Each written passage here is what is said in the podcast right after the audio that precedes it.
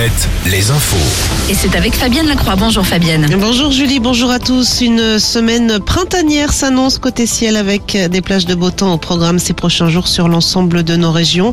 Aujourd'hui, le soleil va briller de la pointe bretonne au Limousin et du centre Val de Loire à la côte atlantique. Très peu de nuages à signaler avec des maxi entre 14 et 18 degrés.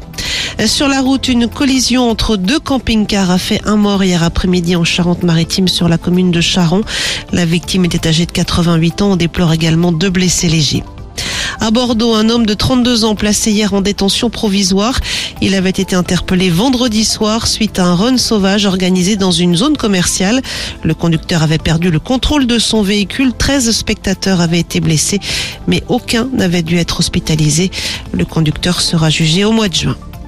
Dans les airs, près de 14 ans après le crash du vol Rio-Paris, le tribunal rend cet après-midi son jugement concernant Airbus et Air France.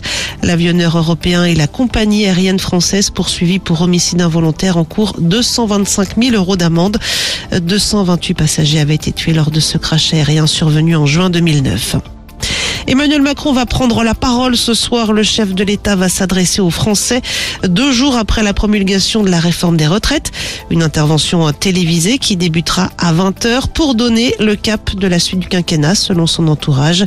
Emmanuel Macron devrait également organiser un, déplacement cette semaine sur le thème de l'éducation. Du côté des syndicats, ceux de la SNCF appellent à une nouvelle journée d'action jeudi. En Indre-et-Loire, la mairie de Luynes, porte plainte suite à la découverte ce week-end de slogans anti-Macron écrits sur le mur de la maison communale. Les sports avec le foot, victoire de Brest hier en Ligue 1, défaite de Nantes et Angers. Marseille qui bat 3 reprend la deuxième place juste derrière le PSG. Et puis en handball, victoire des Nantais hier face à Saint-Raphaël pour le compte du championnat.